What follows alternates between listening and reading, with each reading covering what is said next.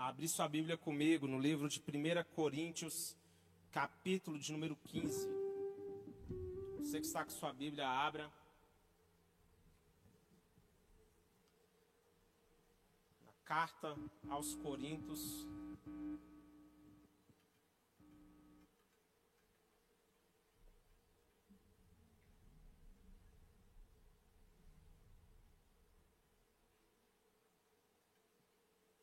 capítulo de número 15. A partir do verso de número 1. Diz assim: Irmãos, quero lembrar-lhes o evangelho que lhes preguei, o qual vocês receberam e no qual estão firmes. Por meio desse evangelho vocês são salvos, desde que se apeguem firmemente à palavra que lhes preguei Caso contrário, vocês têm crido em vão.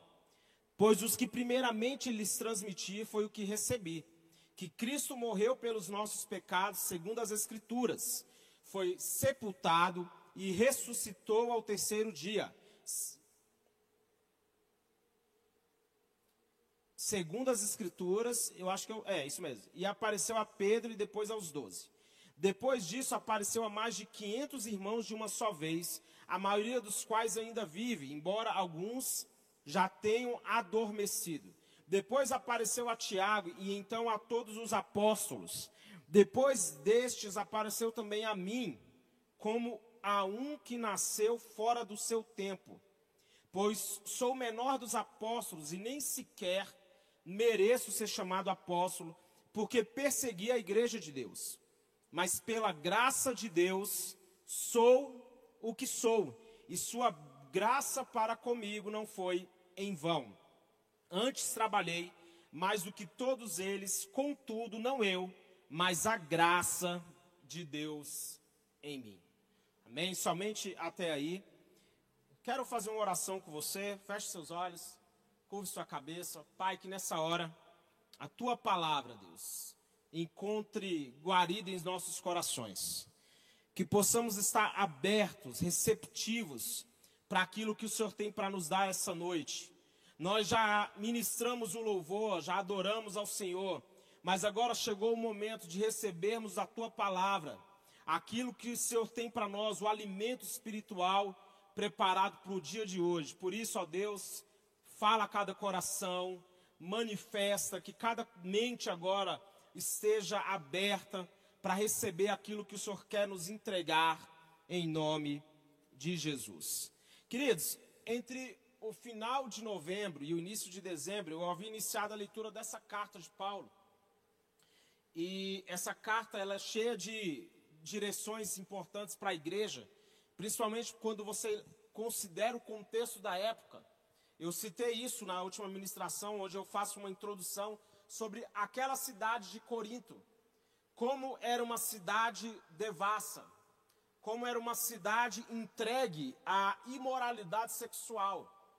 E eu trouxe de forma bem claro, superficial, como era o comportamento da igreja naquela época. Como havia no meio deles é, a própria imoralidade sexual era algo que eles lutavam contra dentro da igreja. Eles lutavam contra as divisões, as facções, onde uns diziam, eu sou de Paulo, eu sou de Apolo. Eles tinham essa contenda entre eles a ponto de eles ficarem levando as suas questões para serem discutidas nos tribunais. E também havia um problema quanto ao mau uso dos dons espirituais. E é interessante esse ponto, eu frisei isso, friso novamente hoje como havia pessoas que faziam mau uso dos dons espirituais, e é preciso entender que isso acontece ainda hoje. Por isso que talvez o maior pedido que você deva fazer para o Senhor em relação aos dons espirituais seja discernimento. Acredite, discernimento, entender o que está acontecendo, saber analisar o contexto daquilo que está acontecendo, o porquê, porque nem todo aquele que diz Senhor, Senhor entrará no reino. Então, às vezes nós precisamos, não, às vezes não, nós precisamos parar de ficar maravilhados com dons que pessoas têm, não desprezando, obviamente, mas entender o espírito que está agindo ali. Se é o Espírito Santo, a Ele toda honra, toda glória e todo louvor. Amém ou não amém? Quantos entendem isso aqui? Mas hoje eu quero falar sobre graça. Paulo, nesse texto que nós lemos, ele está reforçando sobre a sua mensagem, sobre o poder do Evangelho. Ele começa dizendo: se vocês é, receberam o, o Evangelho que eu preguei, por meio desse Evangelho vocês são salvos, desde que se apeguem firmemente à palavra que lhes preguei. Ele está dizendo, ele está destacando a importância do Evangelho, a importância da mensagem, a importância daquilo que nós estamos trazendo aqui. Ei, nós temos que começar a enxergar a importância da mensagem que nós carregamos. E quando isso acontecer, acredite, muitas das nossas, dos dilemas que acontecem dentro da igreja de maneira geral serão resolvidos. Porque o importante é a mensagem que nós carregamos. Nós somos portadores de uma boa nova, amém ou não amém? Nós estamos aqui trazendo uma verdade, qual é? Aquele que morreu, ressuscitou ao terceiro dia e ele que intercede por nós. Nós fomos salvos, somos comprados. O sangue de Cristo naquela cruz nos redimiu, nos transformou. Esse é o poder do Evangelho. Mas como eu disse, eu quero falar sobre graça e agora nós estamos no nosso Conquistando 2022. Se você ainda não escreveu aí o seu caderno dos sonhos, eu te desafio a nos procurar, pegar o seu caderno, se você não estava domingo. Comece a escrever os seus projetos. Comece a escrever os seus sonhos. Por que, que é importante nós falarmos sobre isso? Como eu disse, o tema do nosso Conquistando é graça sobre graça. E hoje eu quero falar sobre essa graça que nos alcançou a graça que alcançou cada um de nós. E talvez o conceito mais simples que nós possamos dar para a graça seja favor e merecido. Sempre que falamos em graça, nós entendemos que este é o conceito simples, mas que ilustra a verdade poderosa que ele carrega. O que é graça? Favor e merecido. Não se trata de algo que nós fizemos, em 1 Pedro, capítulo 1, verso 19, diz assim: Mas pelo precioso sangue de Cristo, como de um cordeiro sem mancha e sem defeito, conhecido antes da criação do mundo, revelado nestes últimos tempos em favor de vocês. Antes mesmo do mundo existir, Deus já havia traçado o plano para a nossa redenção. O cordeiro já existia, repita comigo assim: o cordeiro já existia. A graça já estava no plano. A graça já estava, na, já, já estava disponível.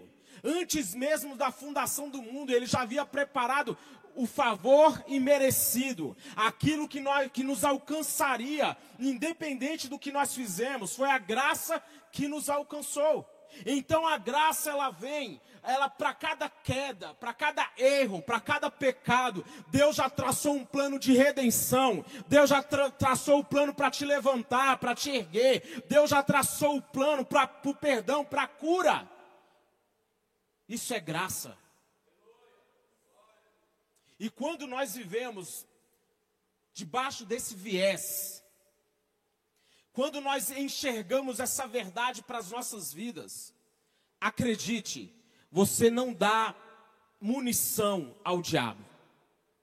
Quando você entende que você recebeu essa graça, você não dá munição ao diabo.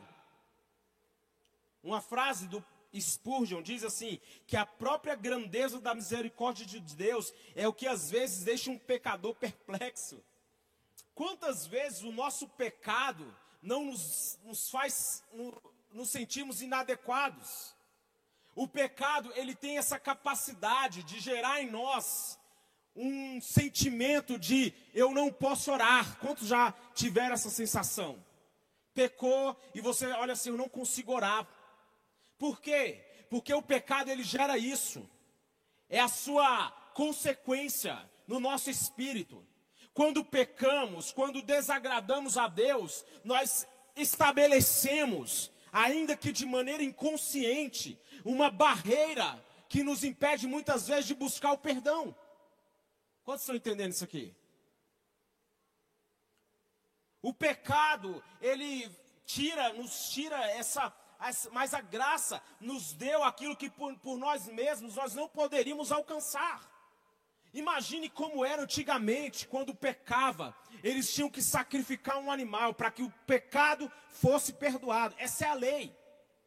Mas a Bíblia fala que Jesus morreu e ele se apresentou como o cordeiro sem mancha, sem defeito, como nós lemos. Ele é o cordeiro de Deus que tira o pecado do mundo quando ele morre naquela cruz, ele mudou a maneira como nós éramos, como nós somos, como nós éramos enxergados. O véu que separava, ele rasgou de alto a baixo. Agora nós temos acesso por um novo e vivo caminho que é ele.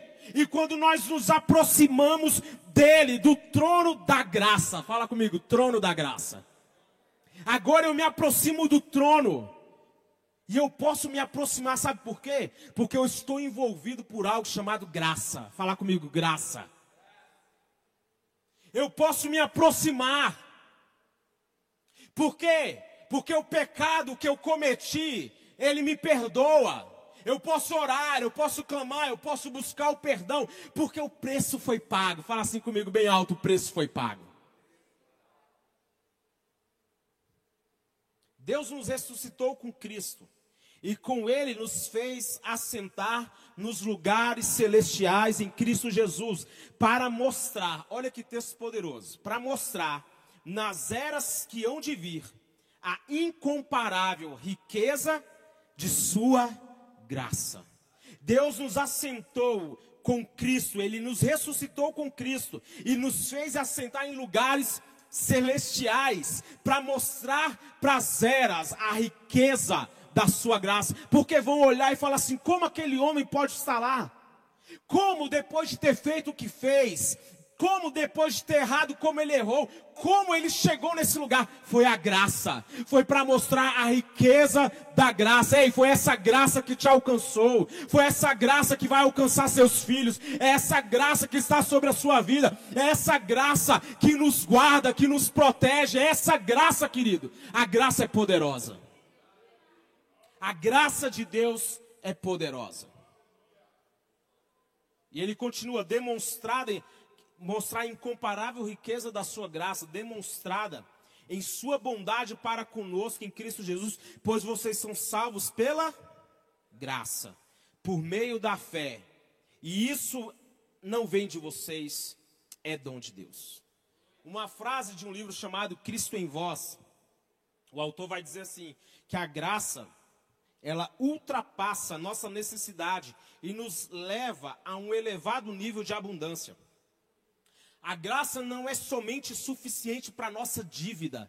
Olha isso, ela não é somente suficiente para nossa dívida. Ela também existe para que possamos experimentar a realidade da abundância que nos permite viver em um ambiente de recursos e autoridade. Eu vou repetir. A graça, ela não vem, ela não veio apenas para cobrir uma necessidade nossa por causa do nosso pecado, ela vai além. A Bíblia diz assim que onde abundou o pecado, superabundou a graça. A graça ela eleva o nível. Ela não é somente para cobrir o você dos seus pecados, ela não é somente para te guardar de uma consequência de um pecado. A graça nos empodera. A graça nos capacita, ela nos dá poder para viver em um nível de autoridade e poder. Isso é graça, isso é evangelho, isso são boas novas. Graça é isso, é poder de Deus. Para quê? Para fazer o que é certo, para fazer as escolhas que agradam o coração de Deus. Graça é isso, é poder andar na direção que ele andou, andar como ele andou, fazer as obras que ele fez. Graça. Graça é empoderamento. A graça que alcançou o ladrão na cruz. Aquele homem estava lá na cruz. Enquanto o outro ficava lançando palavras ofensivas contra Jesus, aquele homem falou assim: Hoje, quando tu entrares no terreno, lembra de mim. Aquele homem estava na cruz. Jesus falou assim para mim, para ele: Hoje ainda, repita comigo assim: Hoje ainda. A graça, querido, ela age instantaneamente. Hoje ainda vai estar comigo no paraíso. A graça alcançou o homem na cruz, a graça alcançou Bartimeu, o homem estava lá, sentado à beira do caminho, alguém marginalizado, esquecido. Quantas vezes você não se sentiu assim, de lado, posto de lado? Bartimeu era um homem para quem as pessoas não olhavam duas vezes. Bartimeu era para muitos um incômodo. E eu já falei isso aqui, a vida de pessoas como Bartimeu, a vida de mulheres nos dias de Jesus era muito pior do que era hoje. Era um mendigo, um homem cego, um homem deixado de lado, ninguém queria saber dele, irmãos. Ele não era uma preocupação do Estado. Desde que ele não roubasse, ele, poder, ele poderia ficar ali mendigando, comendo migalhas, vivendo de resto. A graça o alcançou. A graça alcançou aquela mulher pega em adultério. Jesus estava lá no templo, trouxeram uma mulher pega em adultério. E eles falam assim: a lei manda apedrejar, apedrejar Jesus. O que você diz? Jesus começa então a riscar o chão. E ele faz aquela pergunta: quem não tem pecado, atire a primeira pedra. O que vai acontecer? Dos, iniciando dos mais velhos, todos foram embora. A graça alcançou aquela mulher. A lei manda apedrejar. A graça diz assim: eu ainda tenho uma nova oportunidade para a sua vida. O mundo pode dizer apedrejo, o mundo pode dizer acabou. Deus sempre nos dá uma chance de recomeçar.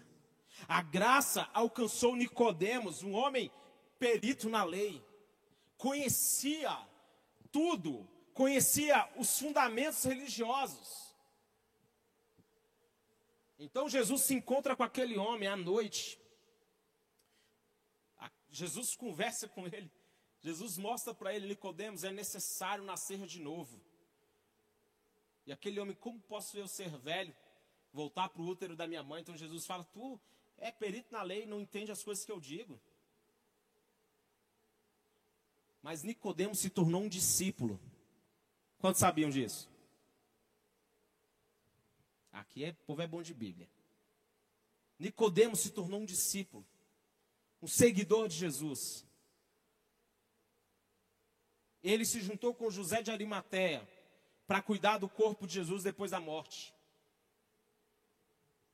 a graça o alcançou. A graça vai alcançar seus filhos. Profetiza isso para o seu irmão. Profetiza aí para a pessoa que está do seu lado. Olha para ele. A graça vai alcançar sua casa. A graça vai alcançar os seus pais. A graça vai alcançar seus amigos. A graça vai alcançar seus negócios. A graça está agindo. A graça está manifesta. A graça de Deus não mudou. A graça de Deus não foi retirada. Ela continua sobre você. Ela continua sobre a sua casa. A graça nos alcançou. Ei, eu vim profetizar hoje. Você é alguém agraciado por Deus. Você é alguém que vive debaixo do favor favor de Deus, a lei não tem poder sobre você, maldições hereditárias não tem poder sobre você, palavras que foram lançadas contra teu casamento, contra a tua vida, contra os teus filhos, contra os teus negócios, não vai se cumprir. A graça do Senhor está te cobrindo, está te guardando. A graça nos deu aquilo que nós não merecemos. Salvação não é mérito. Não é uma conquista humana. Nós não somos salvos porque fazemos boas ações, não existem indulgências. Você não compra a sua salvação porque você deu uma esmola para alguém, porque você doou uma cesta básica. Faça isso, mas esconde da tua mão esquerda o que a tua mão direita está fazendo.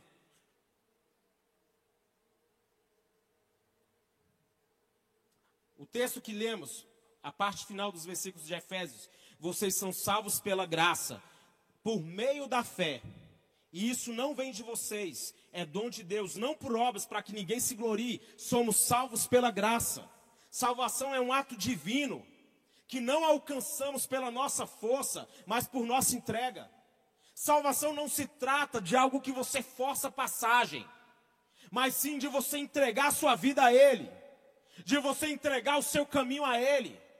E acredite, essa é uma oração que eu, pastor, eu sou crente há 20 anos. Continue orando isso, Senhor. Eu quero ser alcançado pela tua graça. Por quê? Porque nós que somos cristãos há muitos anos de caminhada, por vezes nós nos tornamos com um pensamento religioso. Achamos que o simples fato de estar nesse culto aqui, ah, eu tô, eu tô salvo. Não, salvo é algo, é uma convicção que eu tenho no meu coração, mas que vem, como a Bíblia diz, salvo pela graça, mediante a fé. Então alimente a sua fé. Quantos entenderam isso aqui em nome de Jesus? A fé sem obras é morta. Graça, essa frase é muito conhecida, é recebermos aquilo que não merecíamos. Fala assim: receber, me ajuda aí, fala assim: receber aquilo que eu não merecia. Isso é graça. Misericórdia é quando nós não recebemos aquilo que merecíamos. Fala assim: misericórdia é eu não receber aquilo que eu merecia. A graça é um favor que eu não mereço. A misericórdia é quando Deus deixa de executar um juízo que de fato eu mereço. Graça é isso. A graça de Deus é justamente recebermos poder para vencermos o nosso pecado. Graça de Deus é a manifestação disso. E talvez a história que melhor ilustre isso seja a do filho pródigo. Jesus conta essa narrativa para nos ensinar como a graça funciona. Vai lá o filho mais novo, pede, quero a minha parte. Então ele pega os seus bens, aquilo que o pai nem deveria ter dado. Acredite, se o pai tivesse falado, não, eu estou vivo, você não tem nada aqui ainda. Eu estou vivinho aqui ainda, né? Mas o pai dá.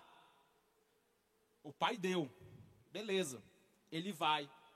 Gasta tudo que tem.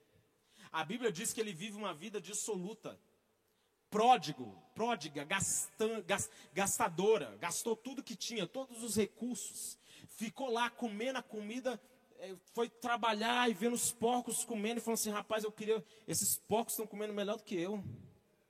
Ele desejou a comida dos porcos. Então é impressionante que a Bíblia diz que ele cai em si. E ele vai lá e fala assim: Voltarei. Direi para o meu pai: pequei contra o céu, pequei contra ti, não sou digno de ser chamado teu filho. Trata-me apenas como um servo. Mas a graça é isso. Graça é o pai vendo de longe. Fala assim, vendo de longe. Fala assim, vendo de longe. Graça é o pai vendo de longe. O pai o vê de longe. Fala assim, prepara lá, prepara as coisas, prepara. Então o pai vai ao encontro dele, coloca sandálias nos seus pés, coloca um anel no seu dedo, vestes limpas. Graça é isso, graça é quando Deus nos vê mesmo sujos, mesmo enlameados por causa do pecado, ele olha para nós e o olhar dele lá vem o ingrato. Não, não é esse olhar. O olhar de Deus para nós, quando nós voltamos, é o filho voltou para casa. O filho voltou para casa e ele diz: Eu ainda tenho lugar para você na mesa. Eu ainda tenho um lugar de filho para você. Você não vai ser tratado como um escravo. Não importa o que você gastou, o pecado que você cometeu, quando você se coloca no caminho de volta. Deus está de braços abertos para te receber. Isso é graça. É Deus nos dando uma nova oportunidade, um novo recomeço. E uma frase do Max Lucado eu acho impressionante que ele vai dizer assim: que a misericórdia deu ao filho pródigo uma segunda chance, e a graça deu para ele uma festa. Então o pai faz assim: Éder, manda matar o novilho gordo, porque o que estava morto ressuscitou. É assim que Deus nos enxerga, isso é graça. Isso é graça. Fala para o Senhor assim: Deus tem muita graça para você nesse ano. Fala assim: graça sobre graça. Graça é uma medida que excede a nossa compreensão. Muitas pessoas pensam que receber o favor e a abundância de Deus está relacionado com o merecimento. Se elas pensam que merecem somente determinada quantia, muitos provavelmente irão rejeitar aquilo que vai além das expectativas dela. É o filho pródigo ele pensa assim: eu não mereço ser chamado de filho. Então ele cria um limite. Ele diz assim: voltarei e vou pedir para ser tratado como um servo. Mas a graça de Deus não tem esse limite. A graça de Deus não tem um limite que você estourou. A não ser que você morra sem se arrepender. Mas a graça, ela não cria uma barreira dizendo você já gastou a sua cota. Muitas vezes nós limitamos, como essa frase que eu acabei de citar, é de um livro, e ele vai dizer que pensam que receber o favor e a abundância está relacionada com merecimento.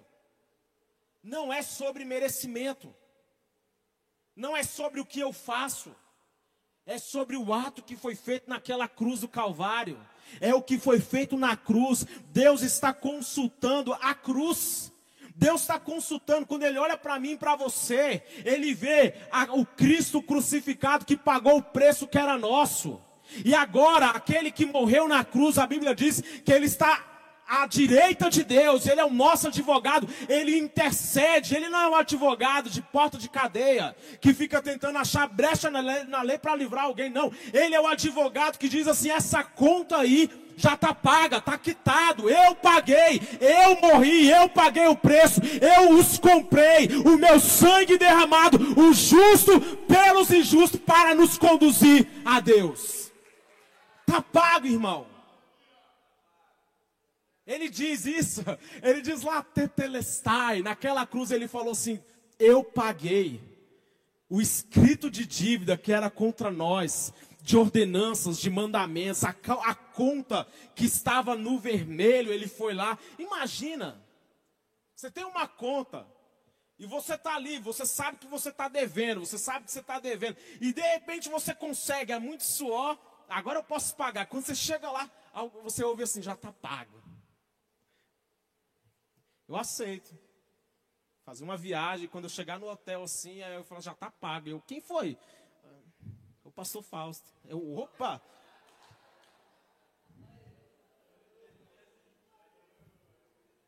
A graça não grita o quanto somos indignos, ela grita o quanto ele nos amou.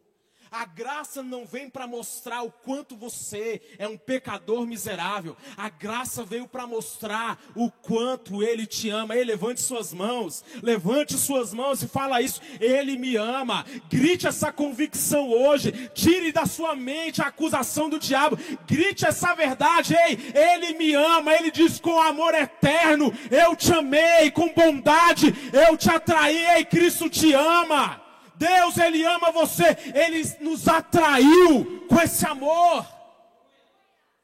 Jesus, quando estava naquela cruz, quando ele estava para ser crucificado, ele diz assim: A minha vida ninguém tira. Eu voluntariamente te dou. Ele diz assim: Eu dou a minha vida para retomá-la, ninguém a tira de mim. Eu a dou por minha espontânea vontade. Olha que ato. Tenho autoridade para dá-la e para retomá-la. Essa ordem recebi do meu pai. Gente, aquele filme, Nárnia, ele. C.S. Lewis, no seu livro, ele é um cristão, ele tipificou aquele personagem, o Aslan, Jesus Cristo. Quando ele se apresenta lá, o, Aslan se apresenta para morrer no lugar do Edmundo, daquele que representa justamente a nossa humanidade. E o menino havia quebrado uma lei, uma regra, então a vida dele deveria ser tomada. Então Asla aparece e fala assim: Eu vou pagar o preço que é dele. Ele se baseou em Jesus. Jesus fez isso. Ele se apresentou espontaneamente e disse assim: Eu vou morrer por eles. Eu vou pagar o preço. Eu vou redimi-los. Não, não é por causa deles, não é pela força deles, é por causa do quanto ele nos ama. Deus te ama. Uma frase de Philip Yancey, ele diz assim que a graça é um presente que custa tudo para o doador e nada para quem recebe. Uma outra frase, ele diz assim: não há nada que possamos fazer para Deus nos amar mais, e não há nada que possamos fazer para Deus nos amar menos não é, sobre, não é o que fazemos. O amor dele excede. Não é o que eu faço. Não, é as, não são as minhas atitudes. O pecado, entenda, isso aqui não é uma hipergraça, tá, irmão? O pecado ainda tem consequência. Mas sempre que nós agimos como filho pródigo, como Jesus ensinou, quando eu, eu me quando eu caio em si, fala assim comigo, quando eu caio em si. Me ajuda, caio em si. Quando eu faço uma análise, quando eu reconheço que existe algo na minha vida que não agrada a Deus. É necessário isso. A graça, ela não é desculpa para pecar. A graça fez por nós aquilo que nós não podemos. É pela graça que nós podemos viver uma vida sobrenatural. É necessário entender que a graça transformou o nosso estado de existência, ela mudou. Não é mais, eu não sou mais visto pelo viés da natureza pecaminosa. Eu falei isso aqui quando eu, na, no domingo, retrasado quando eu ministrei. Eu não sou mais visto pelo viés. Eu sou uma nova criatura. Eu não tenho mais que me comportar pela natureza do pecado. Eu sou nascido de Deus. E a graça ela nos capacita para isso. No livro Eric Johnson, que ele fala Cristo em Vós, ele diz assim que a graça e culpa não são amigas. Elas não podem coexistir. A graça que Deus estendeu para cada pessoa não é dada para que sintamos uma culpa extra pelo que temos feito ou estamos fazendo. Ela tem o propósito de nos elevar à convicção do arrependimento que leva à liberdade e autoridade. Olha que coisa fantástica. A graça, entenda, ela não vem para você se sentir mais pecador do que você já é. A graça ela vem para você criar no seu coração uma certeza maior do arrependimento, da mudança que você pode viver. Quantos estão entendendo isso? Eu creio que eu posso viver uma transformação. Eu creio que a minha natureza é redimida. Então a graça ela me capacita a viver de acordo com essa verdade. Eu não sou mais o Marcos de atrás. Eu sou uma nova criatura. Eu não sou mais o velho homem, o velho homem que eu que foi mortificado. Eu eu sei, eu tenho uma convicção, eu sou uma nova criatura, eu fui chamado para viver em novidade de vida.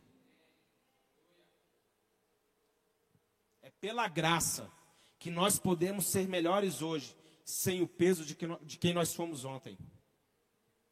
Eu quero profetizar: existe uma graça operando na sua vida essa noite. A graça de Deus vai operar na sua casa. A graça de Deus está operando sobre seus filhos. Ei, eu profetizo que no nome de Jesus, Toda identidade de culpa está sendo tirada de você.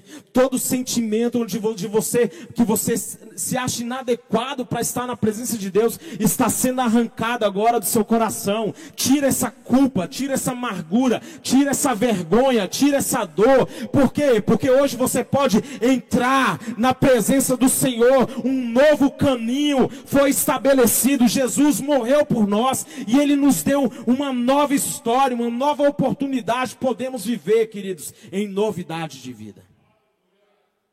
A graça ela nos capacita para viver poderosamente.